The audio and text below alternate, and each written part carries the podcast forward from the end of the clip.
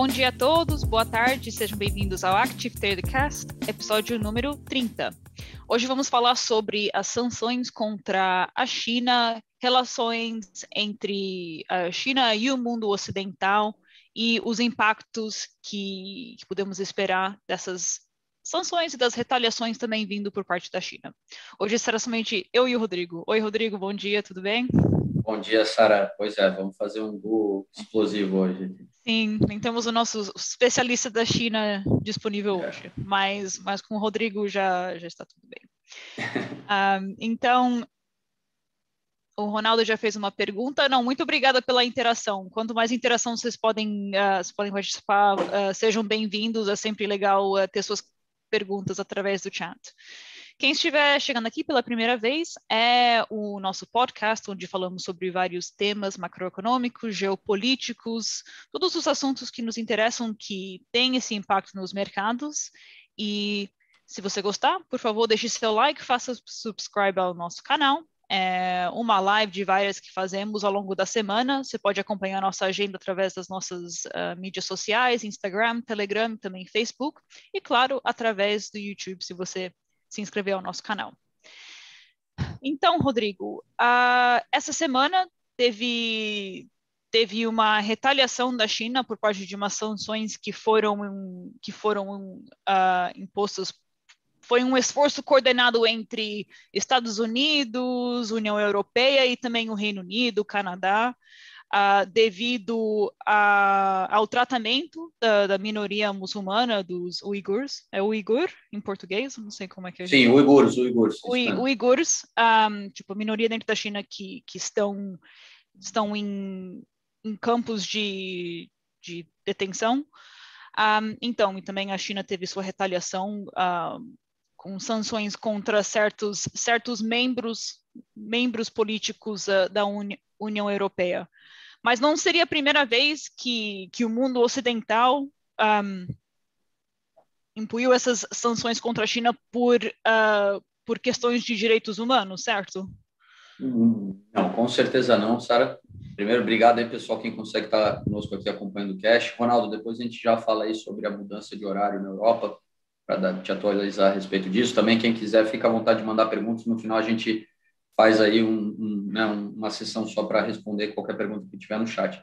Não é a primeira vez, Sara, né? Eu acho que é, para a grande maioria das pessoas todo mundo lembra do, do, famoso evento de 1989 em Tiananmen Square, né? Aquela cena que virou uma cena histórica do chinês que se coloca na frente dos tanques, é, né? O, sendo que, né? Se a gente for colocar a coisa um pouco em contexto, em 1989 a China estava longe de ser a segunda potência econômica global. Né? Então, era, era outro contexto, a China não é a China que a gente conhece hoje em dia, mas ainda assim, naquele momento, a, aquela repressão da, da, da, das manifestações que estavam surgindo na China, e principalmente essa em Pequim, é, assim, foi a primeira vez que o, é, a gente fala, né, os países ocidentais, tá, pessoal, que queiram ou não, essas sanções vêm aqui da, da, da né, dessa, dessa ação coordenada de alguns países ocidentais, né, dessa vez foi, foi UK, Canadá, Estados Unidos e, e, União Europeia, mas em outros momentos a gente sabe que outros países se juntam também, mas em 1979 foi quando houve uma primeira ação coordenada é, com sanções tá, para retaliar a, a atitude do, do, regime chinês tá, em, em oprimir ali a, a, aquela manifestação. Então, não é a primeira vez. O, o, o que existe de diferença entre 1989 e aquilo que a gente está vendo agora em 2021 é que a China, hoje em dia, ela é né, a segunda potência econômica global. Hoje em dia, a China ela senta na mesa e ela tem poder de negociação. É, hoje em dia, a China ela sente menos essa retaliação do que, com certeza, sentia em 1989.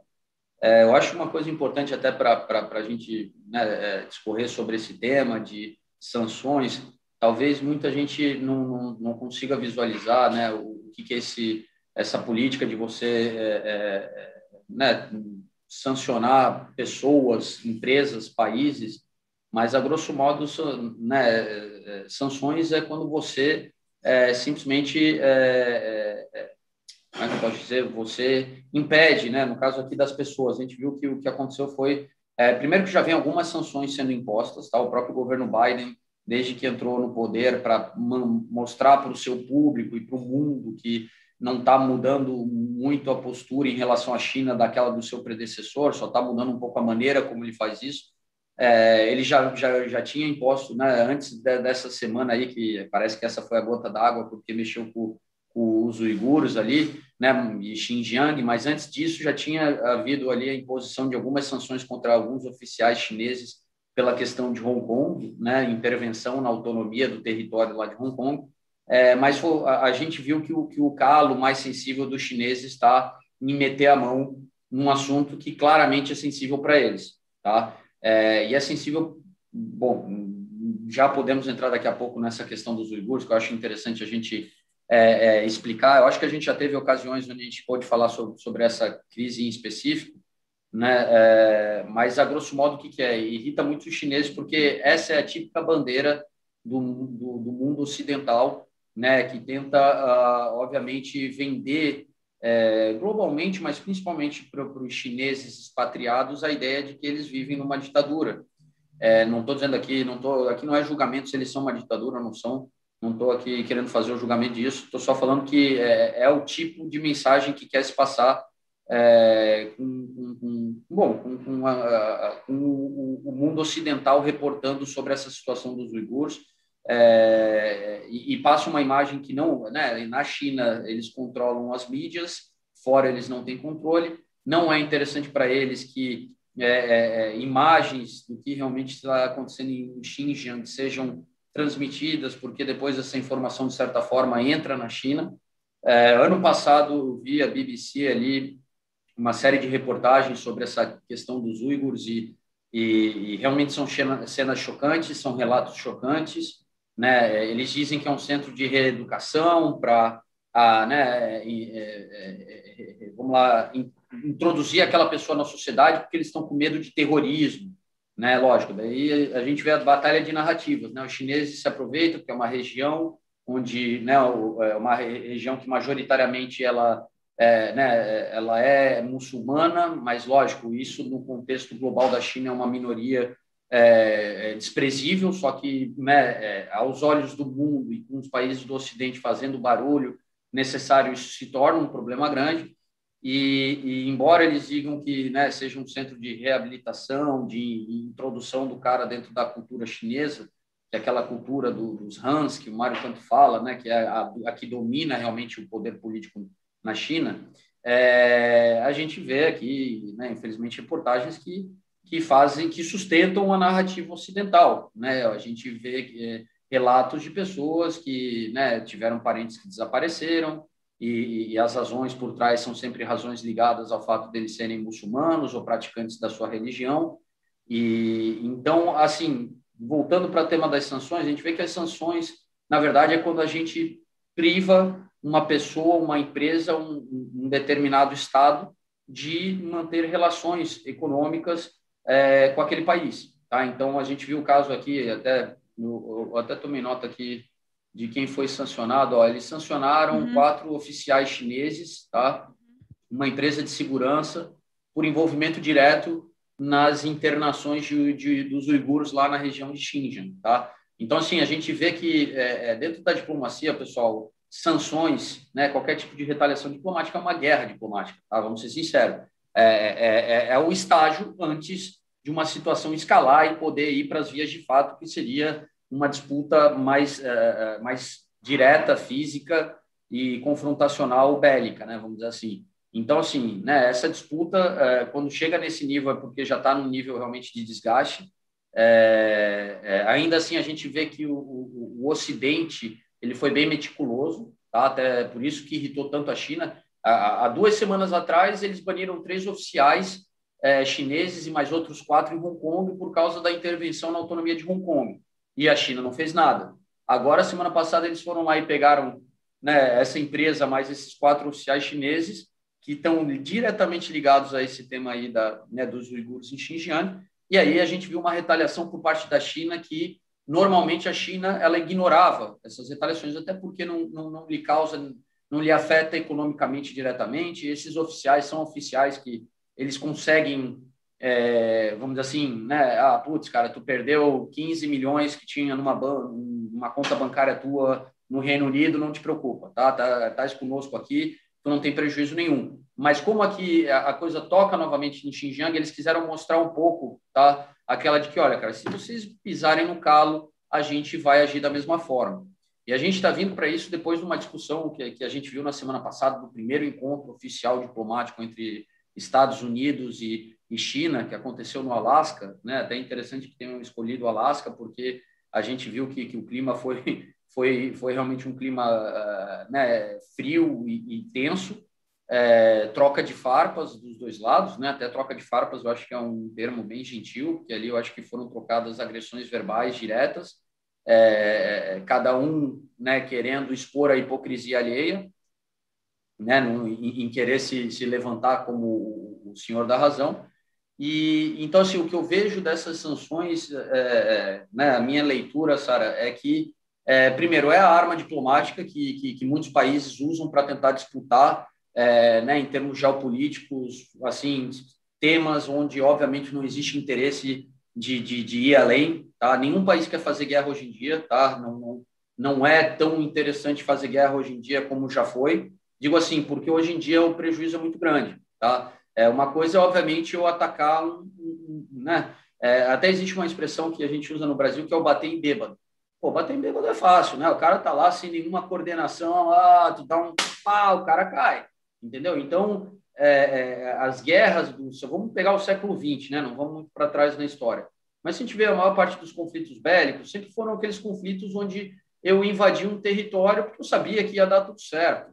Né? Os Estados Unidos, quando invadiu lá o Iraque, cara, eles sabiam direitinho quanto tempo ia durar aquilo, né? eles tinham uma superioridade bélica muito maior que, que, que a do Saddam Hussein, e a gente sabe, né, não, vou discutir aqui, entrar no porquê da, daqui, daquela disputa, mas a gente sabe ali que os Estados Unidos se viu traído pelo Saddam e falou, olha, cara, agora né, tu, a gente que te botou no poder, a gente que te tira, tá? Assim como também foram operações na América do Sul, no, né, é, durante aquela Guerra Fria é, e tantos outros conflitos. Mas, assim, é, é vou pegar o exemplo dos Estados Unidos, que esteve envolvido em, em muitas disputas aí da, da, do passado recente, né? Senão a gente podia e mais para trás, Guerra da Crimeia, e falar coisa entre os otomanos e os, e os, britânicos, mas aí ninguém lembra, né? Mas todo mundo lembra de Vietnã, do, do Vietnã, entendeu? Então, o Vietnã, o que foi? Os Estados Unidos que com né, o pós-crise de 29, New Deal, né, surgiu a Segunda Guerra, né, Pearl Harbor trouxe eles para dentro da Segunda Guerra, eles se estabeleceram como uma potência, uma potência bélica, é, é, né, venderam para o mundo a ideia de, de, de, terem ganhado a guerra, tá? apesar de terem participado, obviamente, na derrota do, do, regime nazista, mas se colocaram, se posicionaram através de Hollywood como né, os vencedores da guerra, foram para a Coreia e ali na Coreia tiveram já um, não, uma primeira situação onde, né, opa, vamos dividir isso aqui no meio, que realmente tentar dominar a Península Coreana aqui vai ser um prejuízo muito grande.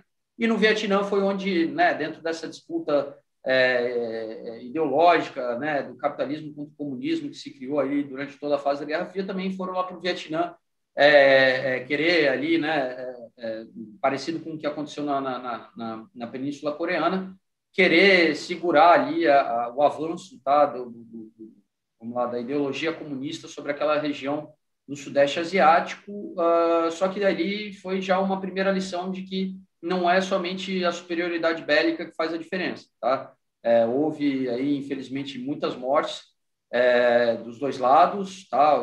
É, é os vietnamitas ali, é, né, lutaram com o que tinham e, e, e, né, a história diz, os números dizem, né? Os Estados Unidos teve que sair de lá e, e, e, teve que aceitar ali, né?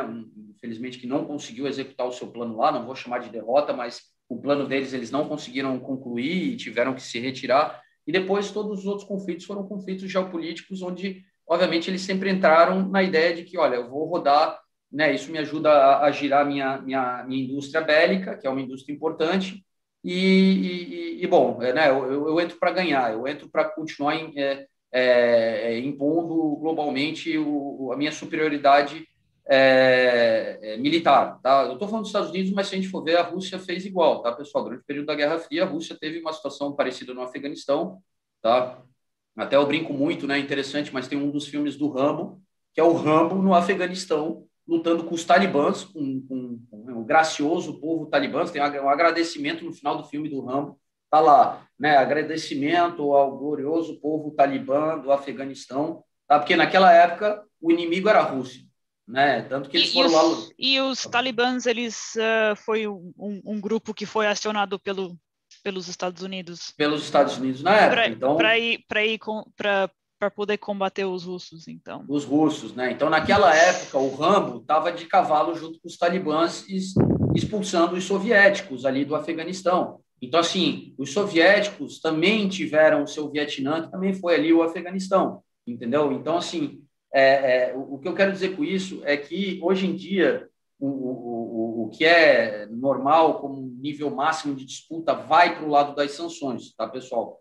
E o que acontece? É uma sanção que não me afeta, economicamente eu, ignoro. Agora, se ela me afeta economicamente ou em termos de reputação ou de trazer uma informação para dentro do meu país que não quero que, que, que, que a minha população tenha acesso, é o que gera daí essa é, a, a, coisa escalar. Então, basicamente, eu, eu, eu, acho que, né, só dando essa breve explicação aí sobre né, uma visão mais objetiva da, dessas sanções, dessas retaliações diplomáticas, pessoal, é, a gente está vendo um, um, um, um, é, até como é que é, Sara, isso em inglês, eu esqueci o nome, mas bom, uma queda de braço, tá? É, é entre entre a China que está tentando vender uma narrativa de que o, o Oriente está né, é, é, emergente e o Ocidente está né, realmente se afundando.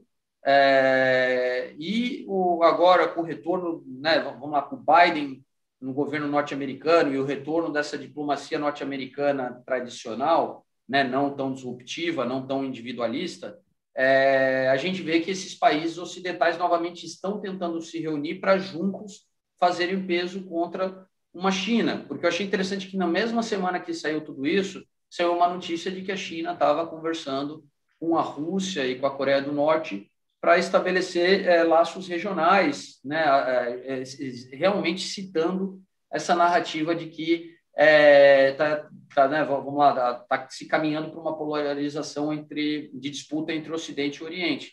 E uma hum. última coisa que eu falaria, Sara, é, a gente tem que ter em mente, que eu acho que vem daquela, daquela conversa diplomática entre Estados Unidos e China, onde né, um acusou o outro aí de, das suas hipocrisias. É, é, e é interessante porque, pela primeira vez, a China ela já não está mais num papel que ela exerceu, é, vamos lá, por, por interesse estratégico ao longo dos últimos 20 anos de, de se vender paz e amor, entendeu? Né, eu sou eu sou o meu regime opressivo dentro do, do meu país mas para o resto do mundo, através né, dessa, desse soft power, de investir capital, de comprar grupos de interesse em países distintos e, e economias que estão sedentas de recursos, é, vender aquela, aquela ideiazinha de uma China moderna, entendeu? De que, nossa, nem parece que eles são uma ditadura, né? Os caras vêm aqui, investem, né, trazem empresas que estão realmente trabalhando na, na vanguarda da tecnologia e são capitalistas, né? É, é, e daí o cara que faz negócio com a China, ele viaja para os principais centros urbanos chineses e fica com aquela impressão realmente de que, olha, nem parece ser aquilo que é. Mas, é, mas daí, pronto, né? entrando até num tema que seria um tema para o Mário, a gente já vem discutindo sempre que a gente fala de China que é, é, é o poder do, do, né, do, nosso amigo Xi não é um poder unânime. E ele é um cara que, depois de muitos anos no poder, é, e havendo que ele está titubeando em manter o progresso necessário para a estabilidade do regime político atual, é, ele está tendo que achar inimigos comuns para se defender perante ao povo chinês. Olha, não deu para entregar 10% de crescimento esse ano, a gente entregou 6%, mas eu estou protegendo os nossos valores contra os inimigos ocidentais, entendeu? Então, é, é, é, é bom, a gente já viu isso muito acontecer em diferentes partes do mundo, mas parece que agora eles também estão é estão adotando um pouco essa postura. E, eu, eu e, acho que isso, eu acho que isso é responsabilidade de qualquer líder de qualquer país, né? isso são é, rela re relações geopolíticas são essas, né? É, não, bom, mas daí é a coisa de levantar a bandeira, né? De hum. não esquece, esquece a bolha no setor imobiliário, né? Esquece a pandemia, olha, né? É, o problema está lá, né? É muito mais fácil. A gente, bom, a gente viu a narrativa anti-imigrante também, que era sempre apontar para fora. O problema não está aqui dentro, não, cara. O problema está lá fora. Tá? Vamos uhum. fechar as portas. Então, é, é assim, eu, eu, só vejo que a China está tá, tá querendo se. É, é, é, agora, em vez de aceitar essa imposição né, da narrativa ocidental de que vocês não são uma democracia, vocês são opressores, eles estão começando a levantar a bandeira, e uma bandeira que encontra ouvidos na Rússia, onde o Putin também quer que isso seja entendido, que é a ideia de, cara, não, mas é um progresso através de uma, cara, de um sistema político de, vamos dizer assim, né, de um poder que, que se mantém por muito tempo, tá? Eles estavam tentando até indicar que exatamente o, o, o lado ruim da democracia é o curto prazismo dos governos que não conseguem engendrar políticas de longo prazo e que a China é o exemplo de que é, né, lógico, eles não chamam de ditadura, mas que esse poder centralizado né, é, é permite realmente gerar o desenvolvimento da sociedade. E, e daí volta para aquilo que a gente falou, acho que semana passada. Se a gente for olhar os últimos 20 anos dos Estados Unidos ou do Ocidente e da China, é complicado falar que, que realmente a democracia está tendo sucesso e o modelo deles né, de, de partido único né, e que se mantém no poder está dando errado, porque se a gente for olhar por aspectos econômicos, eles vêm crescendo de forma sustentável e vêm conseguindo desenvolver os, né, diversos indicadores aí, né, de, de, de bem-estar da sociedade, enquanto que vários países do Ocidente vêm perdendo é, tamanho, relevância, qualidade é, de vida, porque é, tem tendo, né, vem, vem tendo que lidar com crises uh, criadas pelo próprio sistema capitalista e, e, e que estão colocando em teste esse modelo de desenvolvimento ocidental que a gente conhece aí do, do, dos últimos 100 anos. Uhum. Ah, então, minha próxima pergunta. Essa situação com, com os, os, os uigures, um, porque você mencionou até a coisa de, de ser da, do governo chinês informar que são são campos de reeducação para integrar na, na, sociedade de Han Chinese. na verdade, tipo, é, etnicamente eles não são, eles são, tipo, eles têm, eles são sua própria, eles têm sua própria etnicidade. E até a língua que eles falam, que eu não sabia, é mais parecido com o turco, um, que fazendo a pesquisa isso. Então, nem são Han Chinese, é uma questão um, deles estarem na, naquele território. Mas, mas essa situação do uh, do, do abuso de direitos humanos por parte dos uigures já está acontecendo faz tempo. Por que, que só agora uh, teve esse esforço um, por parte do mundo ocidental para impor essas sanções? Por que nesse momento se tornou uma coisa importante quando acho que já fazem alguns anos e, e não e eu acho que não seriam as primeiras minorias que, que estão sendo um, perseguidos? Olha, Sara, tocou num ponto muito legal. Assim. Eu acho que já faz uns Sim. dois anos que a gente conversa aí nos, nos casts e, e, a gente já falou que o inimigo da China é interno, não é externo. Tá? Uhum. Uh, não é interessante, não é, não é do interesse de ninguém, nem da Rússia, nem dos Estados Unidos, nem da Europa, entrar num, num conflito bélico uh, com a China, porque não, não, haverá vencedores, só perdedores. Tá? É, é, mas o que acontece é o seguinte: o Ocidente, né, vendo que realmente toda essa narrativa da China está tá, tá complicada agora de desconstruir, né? É fácil no Ocidente realmente atacar os valores democráticos, que é aquilo que bota medo tá, numa sociedade ocidental que se acostumou a esses valores democráticos, da livre expressão e tudo mais. É, então, assim, o inimigo da China é interno. Então, existe um esforço de, obviamente, buscar atacar a China nos seus problemas internos. Tá? E, e quais são os problemas internos da China, aqueles mais recentes? Cara, um é Hong Kong. Pô, tu fez um pacto aqui com, com a sociedade de Hong Kong e com o resto do mundo, tá?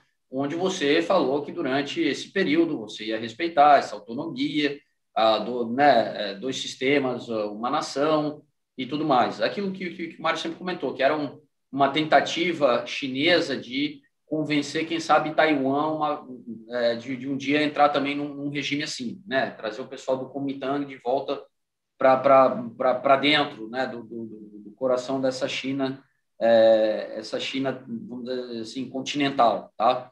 Então, é, é só que, bom, começaram a, a fazer a, a, a, abafar todo tipo de democracia, de liberdade que existia em Hong Kong, então, sim, é uma forma de tu atacar, de que, olha, olha o governo de vocês, né, que, que prometeu uh, né, fazer isso e, e não está cumprindo, né? Daí, o que, que tu faz para botar fogo nisso?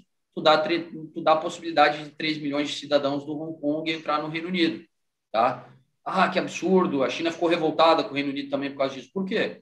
Cara, tu vai trazer 3 milhões de chineses, né? Lógico, estou exagerando aqui, até 3 milhões podem vir, mas a gente que aí no Reino Unido já ouviu falar aí histórias de pessoas vindo de Hong Kong, aí de Malicuia, com certeza deve vir aí 300 mil a 500 mil pessoas, e tu cria uma comunidade, mais uma vez, de chineses expatriados, é, desculpa, chinesa não, pessoas de Hong Kong, né? Se alguém de Hong Kong me ouve, é que me trucida, tá? É, de cidadãos de Hong Kong, tá? Que, que né, se sentiram expulsos da sua terra e que vão estar aqui no Ocidente com veneno falando mal do regime chinês, tá? E que falam mandarim, falam cantonês e que vão ter poder de influenciar é, né, é, diversos meios de comunicação não controlados pela China nessas línguas, tá? É, é então, assim, teve essa situação de Hong Kong. Agora, essa situação de Xinjiang é, é, é, aquela coisa que é boa nos dois sentidos. Eu ataco a China num tema que é sensível para ela internamente, tá? E, ao mesmo tempo, eu mostro para o Ocidente que eu estou levantando né, armas para defender uh, os valores democráticos. Então, assim, aqui existe uma defesa de, de, de, de, de ideais, de, vamos lá, de ideais, né? É, cara, não é aceitável isso. E, e, e, bom, sinceramente, pessoal, vendo ali as reportagens, né? Teve essa série de reportagens do BBC, cara, é foda, mas os caras estão realmente fazendo um, um, campo de concentração lá, tá? E daí eu volto naquilo que tu falou, Sara. Existem outras minorias que foram perseguidas, ninguém mais fala nisso. Tá? Eu lembro nos anos 90, quando eu era jovem, de ver os festivais né, que aconteciam na Europa e nos Estados Unidos e sempre tinha uma bandeira do Tibete. Tá? Sempre tinha uma bandeira do Tibete. Né? Era o símbolo de, de briga por né, um, vamos lá, os direitos de uma população que, que obviamente, vamos lá, no renascer da, da, da China, é, se viu englobada por essa China moderna. Né? O Tibete está tá no Himalaia, né? É, poderia muito bem ter, ter ficado ligado ao Nepal, ou mesmo ter sido, sei lá, ligado aí à, Índia ou Paquistão, é, são regiões ali, todas ali regiões do, né, em torno da cordilheira do Himalaia, é, mas foi ficou debaixo do regime chinês é, eu já pude ler um pouco da história do Tibete, né? Tem a coisa do Dalai Lama, né? Bom, o Dalai Lama está aí como prova viva, pessoal. O Dalai Lama é lá o, né, o lama lá, o, o escolhido dentro da, da, da, da, religião dos monges do Tibete. E o que, que ele fez? Para tentar defender a sua região, ele percorreu o mundo, entregando mensagens de paz e é, levantando a causa do Tibete, que estava sendo oprimido né, pelo, pelo regime chinês. E então assim, o, o, o que é interessante é que os uigures de hoje em dia são os tibetanos de 20 anos atrás. Mas é, é, como a coisa do Tibete deixou de ser interessante, é, não se resolveu o problema do Tibete, pessoal. É, eles ainda continuam debaixo do regime chinês e o regime chinês continua não aceitando essa prática intensiva religiosa, porque é, a leitura do regime, é, vamos chamar assim, né, do, do Partido Comunista Chinês, é, é que a religião ela é um perigo né, ao, ao, ao controle. É, tanto que a perseguição religiosa não acontece só com os uigures por eles serem muçulmanos, já aconteceu com os monges do Tibete, é, existem casos e já várias reportagens sobre a perseguição de cristãos dentro da China, tá? É, alguns, algumas igrejas cristãs, tá? principalmente dessa questão mais evangélica, que, que a gente sabe que eles conseguem é, é, assim, né, ter mais poder sobre a sua comunidade, também eles já foram perseguidos em algumas regiões da China, tá? Só que o dos uigures é, foi o que tu falou, é, é, é, um, é, parece muito com do Tibete, tá? Por quê? Porque a questão tibetana é a região do Tibete onde a maioria é ali budista, né? Tem essa religião própria deles ali e então eles são maioria. E, e, e, em Xinjiang é a mesma coisa. A maioria é uigur e o uigur, tá? É, até no próprio nome diz, né? É, é, eles não são Hans, não são né, aqueles nomes que a gente vê que são nomes que, ah, ok, né, te remete à China. O Uigur, está muito mais pensando realmente num Turcomenistão, na, no Uzbequistão, tá? Ah, eu acho que daí, até só, só lembrando a história, pessoal, é, vamos ter consciência que a Grã Turquia, tá, o que era o Império Otomano, não, o Império Otomano ele foi gigantesco e ele foi secular, tá? Ele, ele, ele existiu durante centenas de anos e ele dominou dos Balcãs tá, até, até a região ali da Mongólia. Então, é interessante se a gente ver toda aquela região do Mar Cáspio, tá? se, se, se a gente botar o mundo por línguas, né, é, vocês vão ficar impressionados, porque toda aquela região otomana é uma região que, que realmente é, é, né, tem uma cultura turca. Ah, mas eles são do olhinho puxado. São do olhinho puxado, mas culturalmente eles são eram otomanos, entendeu? Então eles eh, mantiveram a religião, né? O, o, o reino otomano era um, um reino claramente muçulmano e a religião do reino era muçulmana. Existiam domínios de outras religiões sobre o Império Otomano, mas eles eram minoria, tá? E, e, e é o que a gente vê ali, tanto que é, se a gente abre ali um mapa ali daquela Ásia setentrional ali, a gente vê que a maioria dos países é, tem muita influência turca, é, quando não falam línguas turcas, e o Azerbaijão é um exemplo, o Turcomenistão, o nome não é Turcomenistão por acaso, e o que é interessante é isso que tu falou, aquela pontinha da China, tá? É, esses uigures, eles são uma continuação dessa população de, de, de influência otomana, que, lógico, foi englobado por essa China moderna, é, eles se assemelham aos chineses fisicamente, tá? Porque tem né, aqueles traços orientais, mas costumes, religião, a gente vê que eles estão muito mais ligados à Turquia do que, né, é, do que à China. E, e, e, bom, aí eu acho que eles viraram a bola da vez, eh, Sara, porque é fácil dizer que, né, puxar a narrativa de, pô, vocês no Ocidente, vocês perseguem Al-Qaeda, os talibãs, né, falam que é terrorismo, cara, esses caras também vão querer hum. explodir tudo aqui. Sim, é, eu acho que o bom, o, o terrorismo, essa, essa narrativa já já está ficando já tá ficando velho, sinceramente. um, mas uh, mas o que eu a minha próxima pergunta seria essa, porque eu espero eu espero que não seja como o caso do, dos tibetianos, mas eu sinceramente eu acho que é bem provável que talvez chega no final do ano a gente não vai ficar, a gente não vai ouvir mais sobre o que está acontecendo nos, com os uigures. Então eu, o, um, a minha dúvida é que que que, que esse esforço de sanções, que que eles realmente querem querem conseguir com essas sanções? É realmente uma questão de tipo tratamento melhor para os uigures ou são outras questões? Um, porque porque, bom, eu, eu, nunca, eu nunca vi, por exemplo, eu nunca considerei a União Europeia, os Estados Unidos, nem o Reino Unido como, como tipo, entidades ou nações com muita simpatia por populações muçulmanas, tipo, na minha opinião, sem, sem querer ser muito polêmica. Um, ah, então, eu não sei, eu, ao mesmo tempo, eu não acho que, tipo, eu não acho que essas sanções são é, é uma má ideia, eu espero que isso resulte em alguma coisa, mas eu, eu não sei qual, qual é o resultado final que eles estão esperando, por quanto mais tempo vamos realmente ficar sabendo o que está acontecendo nesses, nesses campos de detenção por parte dos uigures. Olha, Sara, tu toca um ponto bem interessante. Assim, primeiro, uhum. quando a gente tenta não se deixar levar pela notícia, a gente tenta uhum. entender o, o, porquê daquilo. É, por isso que eu até estava falando assim, né, para a gente perceber o que, que, que, que realmente é uma sanção. Uhum. E, e, e, vamos ser sinceros, é até interessante que existam disputas é, entre grandes potências no sentido geopolítico, porque é, é, todas estando de acordo né, seria uma coisa muito inesperada e, e que com certeza teria, é, sei lá, alguma coisa por trás aí para conseguir unir visões tão distintas de mundo que, que com certeza não, não, não, não seria para o bem é, global, na minha visão, tá? Mas, mas é, eu acho que a, então, a questão dos uigures é porque é, é, é realmente um ponto sensível que, uhum. que, que, que, a gente já viu que o governo chinês não é, né, é, é interessante, mas é falar dos uigures e eles levantam é, realmente aí né, a guarda e falam, olha, ninguém tem o direito de se meter nos internal affairs Sim. aqui da China, né? E, é, é, é, um ponto sensível, mas o que eu falo é que se essas são mais realisticamente, vendo tipo o histórico de todas as sanções que foram impostas um, em países como a China, um, esses tipos de esforços parecidos, quais foram os resultados no final, um, especialmente quando a gente está falando sobre direitos humanos.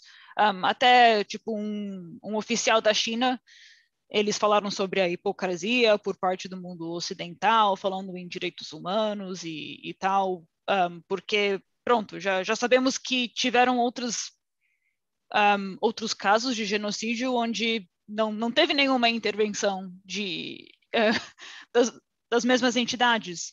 Um, ao mesmo tempo, eu não estou, uh, não estou apoiando a posição da China, claro, mas é isso que eu falo minha pergunta é: um, é um ponto sensível, mas para conseguir o quê? Necessariamente. Para a China, China agir de que forma? É realmente para eles liberarem os uigures desses campos de detenção e ah, deixar, ele, é, deixar eles viverem, tipo, livremente, porque eu nunca, eu nunca vi, eu, eu não lembro de muitos casos onde uma sanção, sanção dessa forma um, resultou, resultou um, nesse oh. É, resultou assim na, na vamos dar, na, na, nesse outcome de, de, de idea, idealístico da paz, né? É, olha, Sara, eu concordo contigo, assim, não, não, não vamos ser inocentes, tá? O é. interesse é um, é um, interesse geopolítico, tá? Lógico, é, é, legal levantar a bandeira e dizer que eu estou querendo defender os direitos humanos e que o povo uigur merece ter sua própria terra ou, ou ter autonomia dentro da sociedade chinesa para praticar sua religião e, e o que for. Mas é, é, é, foi interessante até o comentário, né, é, naquela reunião entre Estados Unidos e China da, da semana passada, foi o Blinken, né, que, que, que começou a conversa, porque, né, foi no Alasca, então ele que dava a abertura à reunião e ele chegou matando. E o que foi interessante é que o, né, a sua contraparte chinesa, me desculpa, mas né, não sou muito bom com nomes, é, não lembro o nome dele, mas a, a contraparte dele chinesa, dava para ver que o cara, ele, ele, devia ter três discursos iniciais, tá ligado? Aquele hardcore, tá? Se me atacarem eu uso esse, se forem mais ou menos eu uso esse, e se vierem amigáveis eu uso esse de conciliação. É, e deve ter sido interessante que no que ele viu que ah, o cara foi com tudo, deixa eu puxar esse aqui para cá, porque deu para ver que já estava pronto o conteúdo, vamos chamar assim de hardcore.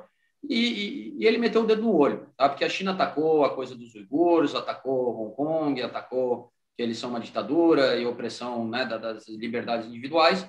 É, não é novidade para ninguém, né, principalmente no Ocidente, pode ser né, para o pessoal na China que não tem acesso a essas informações, mas para nós a gente ouve essa narrativa ser repetida aí há muitos anos.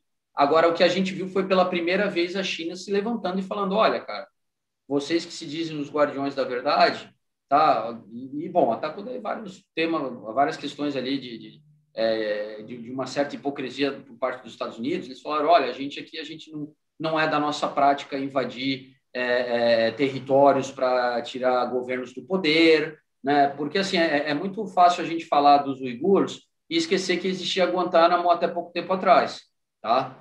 E, até Guantánamo é, sempre foi uma situação que eu achei muito interessante, entendeu? Um enclave é, militar norte-americano em plena ilha de Cuba, né, com uma prisão ali que é uma prisão que né, gerou muitos escândalos do tratamento que era dado ali para os prisioneiros. É, mais uma vez, tá? Se o cara estava em Guantánamo, com, com, certeza eu acredito que ele não era inocente por estar tá lá, tá? Mas, mas ainda assim, é, é, é, é a, né, veio a, a mídia também trouxe aí a informação que também não, não foi por acaso, tá? Não foi pela preocupação com o bem-estar dos prisioneiros em Guantánamo, tá? Foi sim para querer apontar uma hipocrisia norte-americana, ou querer mostrar que, olha, vocês advogam isso, mas fazem isso vocês próprios.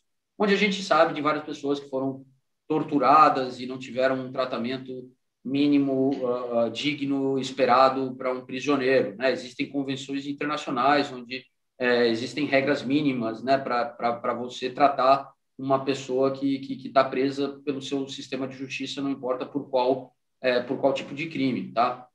É, é, é então, assim, é, eu acho que assim é interessante ver que a China hoje em dia ela ela já se sente à vontade para confrontar as potências ocidentais, ela se sente à vontade para confrontar a, a, a né, para confrontar a própria questão do, do vamos dizer assim, do, né, no caso aí da, do regime democrático e é, ocidental, tá? É, é, e eu achei até interessante porque foi nessa conversa que ele chegou e falou, olha, claramente eu acho que o modelo de vocês é um modelo que está falido, tá? E, e, o que a gente vai dizer se a gente olhar para os últimos 20 anos e ver que a gente teve três crises de proporções globais, né, todas derivadas do, do mercado financeiro. Assim, não, bom, agora essa última é uma pandemia que, que levou, daí sim, daí bateu em todo mundo, né, que não, ninguém saiu ileso, a China também saiu cambaleando dessa, mas antes dessa, sim, duas crises que, que surgiram no mercado financeiro, a bolha das dot-com em 2001 e a crise né, do, do, do, do CDOs lá é, em 2008, é, só que aquela coisa, né? A China também está falando, está apontando o dedo, mas a gente sabe que tem muita informação interna chinesa que, que ninguém tem acesso e que existe muita especulação, por exemplo, que tampouco a saúde financeira da China é tudo aquilo que eles tentam transparecer internacionalmente, tá? É, a gente sabe aí que existem né, várias várias políticas mal sucedidas internas chinesas pressões é, democráticas que, que, que, que, nunca existiram antes, que hoje em dia é, é, incomodam o regime chinês. E, e, e, assim, né, aquilo que dá para perceber de fragilidade para quem está de fora, né, eu acho que vivendo lá na China dá para ter uma visão ainda melhor de tudo isso, mas um, um regime que está tendo a dificuldade de se recuperar de uma pandemia porque se manteve no poder por perpetuar um crescimento que permitiu o desenvolvimento da sociedade que agrada e faz com que você evite revoltas internas.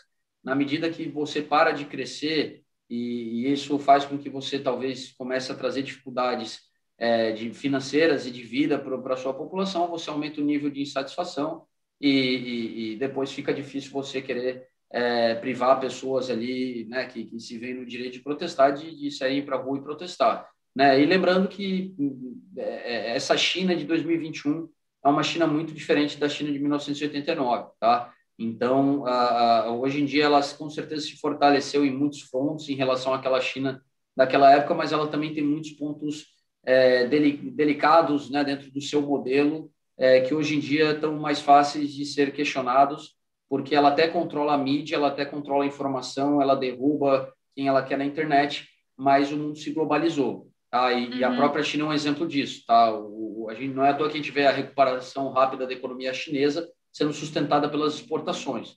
Tá? É, e, e, essa China global, é, que, que, que, de fato né, se consolidou, é uma China que não consegue evitar com que é, a parte da sua população tenha contato com o mundo externo e, e, que, por causa disso, tenha acesso às informações que eles privam dentro do território chinês. E um, pronto, a, a, minha próxima pergunta seria: qual, quais seriam os perigos um, dessa situação escalar ainda mais do que já, já escalou? Já a retaliação uh, da China, como você disse, tocaram num, num, ponto fraco, agora estão começando a mostrar uh, as fragilidades dentro da infraestrutura uh, política da China. Um, então, se isso escalar ainda mais, quais são os perigos para todos os partidos envolvidos? China, até o Reino Unido, eu vi que o Reino Unido até como eles estão eles estão numa situação um pouquinho mais fragiliza, fragilizada, eu acredito, porque agora eles são tipo um estado um estado sozinho, eles não fazem parte mais da União Europeia.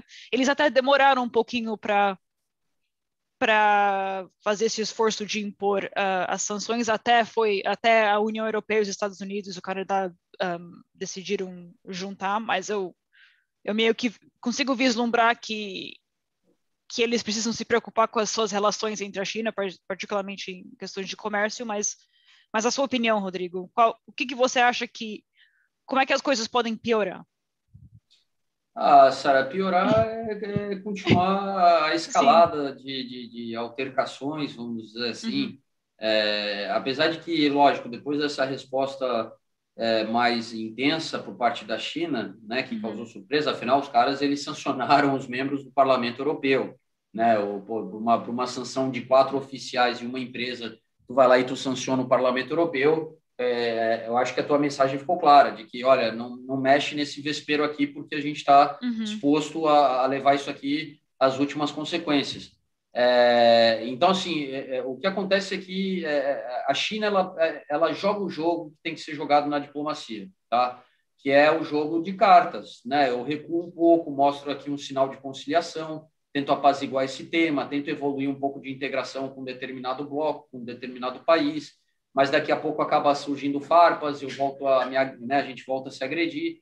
Então, assim, é, é, é interessante porque, é, primeiro, isso que eu chamo muita atenção, tá? Foi Tiananmen, é, Tiananmen não, desculpa, Xinjiang e Uigurs que fez eles tomar, darem essa resposta enfurecida. Duas semanas atrás, quando foi Hong Kong, né, não sei se foi a coisa escalando, isso foi o estopim, né, mas realmente mexeu nos uigures, eles retaliaram. É, e segundo, que é, o que acontece, né, a China ela vinha dentro aí de um esforço de um acordo, tá? Uh, vamos dizer assim, de comércio uh, junto com, com, a Europa, com a União Europeia. Eles chegaram até ano passado a assinar um, um, um é, né, Comprehensive Agreement on Investment, né? Então, é, que foi até alvo de muitas críticas por parte é, da mídia europeia, né, dizendo que a Europa estava selando acordo com um país que não respeita os seus valores. É, a Europa, que a gente sabe que é um bloco que defende muito seus valores, mesmo quando está negociando questões econômicas, uh, né, ou, ou de, de, geopolítica, não importa com quem estiver do outro lado da mesa. É, só que assim, a gente sabe que a, que a Europa está tentando criar um relacionamento com a China, né? Aquela coisa, a China é grande demais para ser ignorada. Tá? Uma coisa é, olha, eu não quero me relacionar com a Coreia do Norte, que se caga a Coreia do Norte, tá? Não estou afim de de lidar com eles. Beleza, você pode passar o resto né, da, da, da, da, história sem se relacionar com a Coreia do Norte. A China é impossível. Então, assim, o que eu acho interessante é que a, a, a gente vê que os países eles têm que aprender a criar um relacionamento com a China. E a China, por ser também muito ríspida em defender a sua visão de mundo, é, nunca vai ser fácil uma negociação, né? Porque é, com certeza é uma negociação onde as duas partes têm que ir de pouquinho em pouquinho cedendo tá? até onde é interessante para eles cederem, para que pelo menos se estabeleça uma relação diferenciada, né, que não seja baseada só em regras da OMC. É, a gente sabe que é, a questão aqui da, da, da, desse relacionamento, principalmente de países do Ocidente com a China, é, eles buscam um relacionamento que se baseie realmente aí em, regras, tá?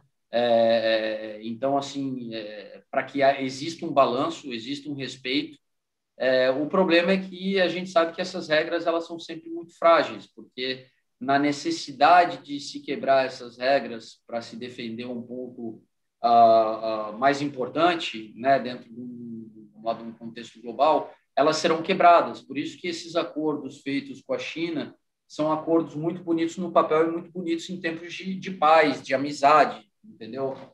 Facilmente eles serão rompidos diante do, do, da menor possibilidade de atrito entre, entre a China e, e, o país ou o bloco que estiver do outro lado. Então, é, eu, eu acho assim que é, é, é, necessário saber viver com a China, é necessário saber negociar com eles, é necessário saber lidar com eles é, nesse âmbito de, de, de disputas, de altercações, e acho interessante porque eh, nessa troca de farpas a gente viu que cada país preparou né, para levantar um contra o outro. É, o Reino Unido esquece, o Reino Unido, né, pós-Brexit, é, infelizmente, numa mesa de discussão geopolítica, ele já não apita mais tanto como já apitou no passado. É, principalmente com a China, eu acho que, que, que é um, relacionamento conturbado, até essa, essa atitude de, de, de, de oferecer asilo para os né, 3 milhões de cidadãos de Hong Kong que têm direito ao passaporte britânico, tá? É um passaporte específico, é um passaporte de territórios overseas uhum. ou britânicos, né? O cara tem certos direitos, quase todos os direitos como cidadão. É, demonstra que é, é claramente o, é, assim é, é uma situação é difícil de ser corrigida, tá? Até porque a, a, a gente sabe que é, é, dentro daquilo que a gente percebe como uma diplomacia britânica pós-Brexit, eles têm muito mais vontade de se alinhar com outros países do mundo, principalmente aqueles que já tiveram relacionamento com eles durante uma, uma época imperial, né, e, e, que ainda participam dentro daquele contexto de Commonwealth, é, é, é literalmente a, a questão de, é, de não olhar para a China, de tentar ignorar a China o máximo que eles puderem, tá? Mas a China não pode ser ignorada, assim como a Europa não pode ser ignorada, como uma Rússia não pode ser ignorada e por aí vai, tá? E no, pra, assim que só que estou vendo o tempo está avançando aqui, eu só queria falar das sanções também, eh, Sara, que é interessante o pessoal ver que as sanções elas têm efeito, mas um efeito que nem sempre ele consegue é, surtir é, ao fazer alcançar aquele objetivo desejado, tá? Eu, eu, pego dois cases. A Rússia, tá? Que se viu alvo de sanções, principalmente depois da questão de ter anexado a Crimeia, tá? É, mas que segurou a porrada e soube se adaptar né, falou: ah, beleza, vocês fecharam todas as linhas bancárias aqui norte-americanas, travaram, congelaram dinheiro nosso aí fora. Beleza, deixa eu te retaliar com o que eu posso aqui dentro, tá? É, o que eu tenho, né? Lógico, muitas vezes nessa relação, é, né, o país tem muito mais a perder do que ele consegue retaliar. É, só que a Rússia ela soube é, ser esperta. Ela, em termos geopolíticos, ela, opa, peraí, né, né, no fim da Guerra Fria, a gente tentou se aproximar do Ocidente o máximo que deu, mas pensando bem, a gente, né, a resposta que o Putin deu ali na outra semana ao Biden, que chamou ele de assassino, cara, ele fez uma resposta histórica, onde ele realmente posiciona, está falando para o povo russo, cara, nós somos diferentes, né, nós somos um outro povo, nós temos outros valores, entendeu, né, querendo dizer que os caras eram hipócritas, covardes e por aí vai né? É, desejando boa saúde para o Biden, né? Com certeza é, receber um, um, desejo de boa saúde do Putin, né? Vendo a situação do Navalny ali, não, eu não dormiria muito tranquilo. Mas, é, é, mas a grosso modo, a Rússia ela soube lidar com as sanções. Foi ruim, puniu a economia russa, deu, trouxe dificuldades econômicas para eles, trouxe. Mas hoje em dia eles souberam se adequar à realidade onde eles têm sanções ocidentais aumentaram o relacionamento com o Oriente Médio, aumentaram o relacionamento com a China, tá? É, é, lembrando que esse relacionamento Rússia-China, pessoal, não vamos se iludir, ah, os caras são vizinhos lá, deve ser igual Canadá e Estados Unidos, não, tá? Já existem 300 mil chineses é, morando no extremo Oriente russo, numa região onde existe mais chinês que russo, e que a, a gente sabe que os chineses só não chamam aquilo lá de, de, de né, nova Rússia chinesa, porque não querem, tá? Porque né, o Putin também deve ter só mandado aquele telegram falando, olha, só queria dizer que ali tem 300 ogivas nucleares apontadas para Pequim, Xinjiang, nananá, né? Então aquilo é território russo, né? Vocês podem vir aqui trabalhar naquelas terras aráveis, né, dos steppes russos, mas é, a soberania é nossa, tá? Então assim, não, não vamos nos iludir que, que sejam um, né, eles sejam BFFs entre eles, tá? É, é, mas nesse momento eles estão com um alinhamento. Pragmáticos. São pragmáticos e estão vendo que é conveniente. É, é, que é aquela coisa, quando você é um ditador, tá? É, ditador, sei, sei, lá, a pessoa não sei que termo utilizar. Você está no, no, poder há muitos anos, se mantendo no poder, tá? Não vou chamar aqui de ditadura, porque senão, né, vamos dizer que eu estou julgando a coisa. Mas o cara está lá no poder há 20 anos, tá? Um está 20 anos, o outro está 12.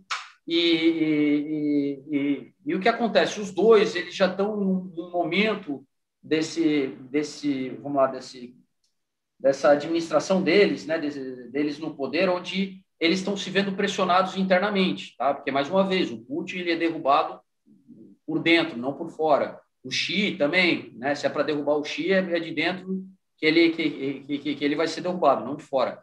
Então assim, nesse sentido é interessante porque é, é, a gente vê que está sendo conveniente para eles se alinharem a, a Rússia ela, ela, ela foi esperta diante das sanções impostas depois da Crimeia em reajustar a sua, a sua economia para vender o seu petróleo para outros países que, que, que ela não teria né, problema com essas sanções. Mas daí a gente vê uma situação que foi mais além das sanções, tá? porque daí não era só os Estados Unidos e algumas sanções da Europa.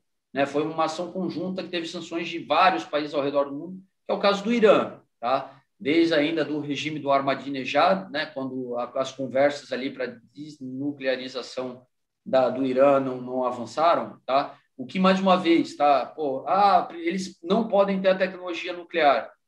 Cara, é assim, né? Assim que nem a Coreia do Norte. Pois é, mas tu quem por isso? Tu é uma potência nuclear, cara. Todos vocês têm ogivas nucleares. É, por que, que o Paquistão e a Índia podem ter ogivas nucleares e o Irã não pode, tá? E, e, e, né, e o Kim Jong lá também não pode ter o, o seu míssil nuclear, tá? É, eu sei que existe um tratado né, anti-proliferação de armas nucleares, que já vem sendo desrespeitado por, por Estados Unidos e Rússia há algum tempo, mas, é, é, mais uma vez, narrativa, tá? Batalha de narrativa. Mas a verdade é que eles não são pró aquele regime tá? É, que existe hoje em dia uh, no, no, Irã. É, durante o período do Ahmadinejad, que era um cara muito extremo, né, com uma visão muito extrema, assim, né, do lado religioso, é, piorou essa relação com o Ocidente, e o Ocidente foi lá e, e, buscou punir de forma severa. E já no caso do Irã, eles foram mais efetivos porque é, eles conseguiram cortar os principais canais de, é, de venda né, do petróleo iraniano para o resto do mundo. E a gente vê que, que o regime iraniano, né, a economia iraniana, ela tem sofrido muito mais do que a Rússia sofreu por essas retaliações. Então, nem sempre as sanções elas têm efeito, depende muito do, do, do poder que você tem de, de, de causar, é, de machucar né, o seu adversário político, né, o seu, é, vamos lá, o país que está do outro lado da mesa ali, que você está disputando alguma coisa. E, e bom, e, e existem muitas sanções como essa aí da última semana que a gente sabe que foi muito mais para atacar um tema específico do que para punir é, economicamente aí a China. Muito obrigada, Rodrigo, por, um, uh, por passar seu insight. Um, eu acho que para encerrar, vamos responder as perguntas que estão no, no chat. Vamos, vamos sim, vamos sim. sim. Ah, então, ah, bom, a primeira seria do Ronaldo, ah, eu até ia mencionar isso no final. Ah, muito obrigada, Ronaldo, pela pergunta. Sim, no domingo o, o horário um, aqui na Europa muda, então vamos, vamos, estar quatro horas, quatro horas na frente do horário de Brasil. Mas o cast vai continuar 11 horas horário de Brasília, então será três horas horário de Portugal, horário do Reino Unido, horário da um, não, não da Europa Central, mas uh, do como se chama? É, o, o. GMT. Vamos estar no. É. O que ele, a, gente, a gente chama de British Summertime, mas vamos falar da Europa. É, é, não, não, Na verdade, no British Summertime a gente sai do GMT, né? A gente fica GMT Sim. mais um. Né? É, GMT é, mais um. É, isso mesmo. Mas é, continua 11 horas horário de Brasília. Exato, exato, pessoal. Uh, então, uh, de 3 para 4 em relação a né, Reino Unido é, e Portugal, né, entre Brasil e, Portugal, Reino Unido, e daí, uh, em relação à Europa Central, como a Sara falou, daí vai para 5, tá? Que é o horário uh, do nosso servidor, né? Que, que é o horário da plataforma, só para vocês saberem aí. Uhum. Então, uh, e o Diego fez uma pergunta, que seria a possibilidade das corretoras sofrerem com isso vindo à falência, principalmente as que estão localizadas em Reino Unido e na Europa. Nossa, tipo, até nem pensei no impacto das corretoras. não, uh, olha, é, é, assim, sério, é o que eu ia falar, pessoal. A gente fala aqui as coisas e, e, e, parece às vezes até um pouco alarmista, tá? É, até interessante que eu abri aqui um mapa sobre os horários aqui e achei curioso de ver a Crimeia pintada de azul que nem a Rússia, né? Na Crimeia eles seguem o horário russo e não o horário da Ucrânia. Bom, é, mas assim, pessoal, a, a, a, apesar do tom calamitoso de muitos comentários que a gente faz, faz aqui, é, o, o, mundo não vai acabar, tá? Só deixando claro que é, é, é, o que a gente está vendo é um balanço de poder global, tá?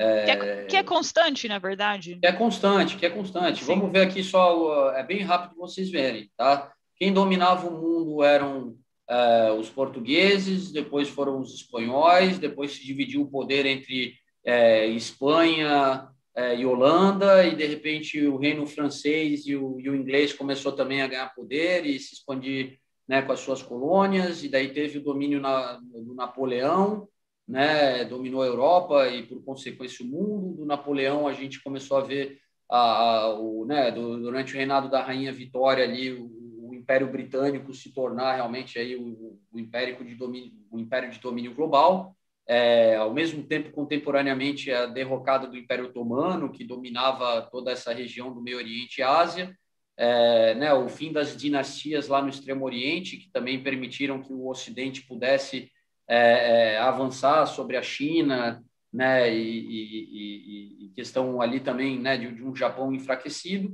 E, e, bom, e daí já vem para o passado recente do século passado, onde a gente viu a Primeira Guerra Mundial reorganizar esse poder, a decadência dos impérios coloniais, tá? a ascensão dos Estados Unidos como principal potência econômica, a disputa da Guerra Fria, né, porque existiu essa disputa ideológica, a União Soviética como né, um, um, a segunda economia global defendendo ali um, uma, uma, visão de mundo distinta, o colapso da, do Muro de Berlim e agora essa nossa história mais passado mais recente é a história contemporânea onde a gente está vendo o mundo voltar a se tornar multipolarizado, tá? Então o que na verdade não é uma derrocada que, que, que, a Europa vai quebrar, os Estados Unidos vai quebrar, não. Agora o que existe a possibilidade, dependendo das políticas que serão tomadas nos próximos anos, cara, de talvez a China passar os Estados Unidos, sim, se não tiver nenhuma disrupção né, na, na, trajetória que eles vêm fomentando de crescimento, vai passar.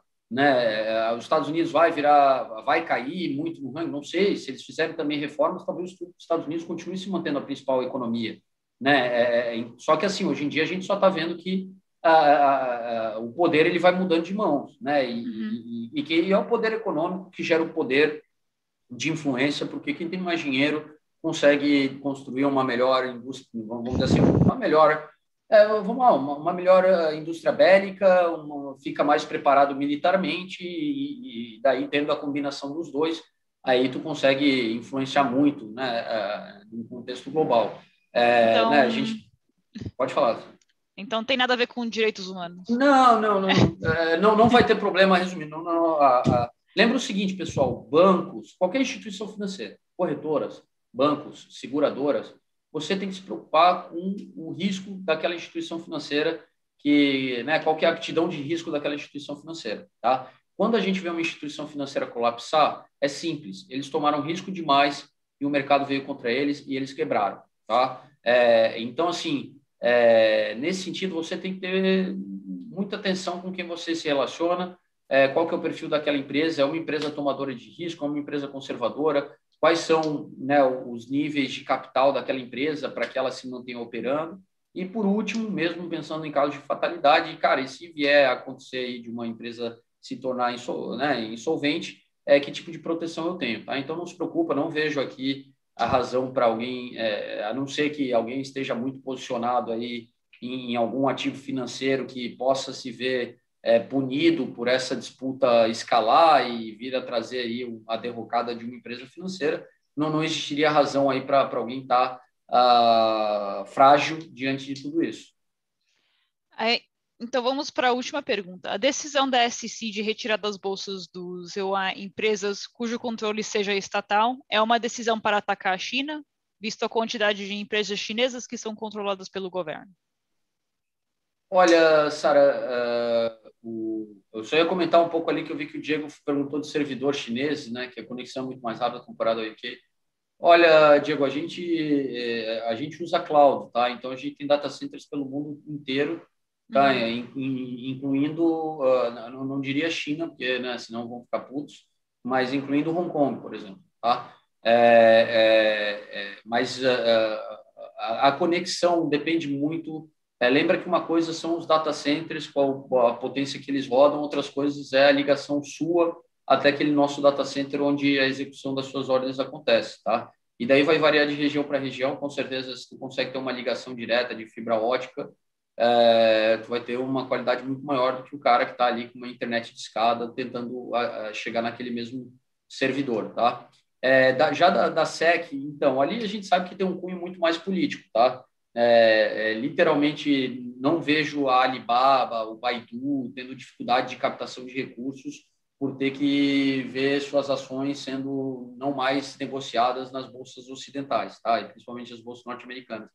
É, eu acho interessante que, é, é, basicamente, assim, o, o, que acontece, eu acho interessante que, é, é, primeiro, tem a perder muito mais a, a, a, o Ocidente com a falta de acesso às empresas chinesas que é facilitada através da listagem dessas ações aqui nos mercados ocidentais, onde obriga essas chinesas, essas empresas chinesas a adotarem padrões de, é, é de governança corporativa e de transparência contábil que, que, que né, não, não, não se pode esperar de empresas chinesas listadas nas bolsas né, dentro do mainland China. É, e, e, bom, né, é, não sei se, se os Estados Unidos se esquece né, de, de como ele, ele avançou é, né, a sua esfera de influência global no século passado, mas foi exatamente das, através das multinacionais norte-americanas, né, que se instalavam nos países. Pega o exemplo do Brasil. O Brasil é um ótimo exemplo.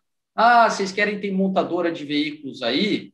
Tranquilo, tá? É, faz um bom deal aqui para valer a pena eu levar a General Motors e a Ford, tá? Que daí a gente instala uma fábrica lá, vai começar a produzir e, e todo o lucro a gente traz de volta aqui para Detroit, sem problemas, tá? E até para ajudar a GM a trazer o lucro de volta para Detroit, o Citibank está indo lá se instalar em São Paulo, não se preocupa não, tá?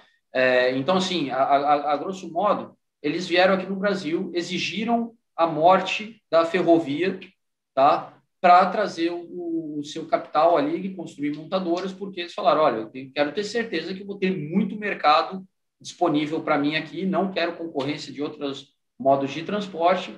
E, e bom, deixa eu trazer aqui todo o meu aparato capitalista, porque não tem problema, né? Ó, compre meus carros, o importante é eu levar a mais-valia de volta para a matriz, tá? Então, assim, é, é, é os Estados Unidos eh, eh, já praticou isso no passado. É normal que a China ela coloque os seus campeões para né, se tornarem grandes multinacionais. Isso ajuda a exercer uma influência econômica, que sempre se torna também uma influência política. E, e é a típica situação onde tem muito mais a perder o Ocidente do que a China com isso. Uhum.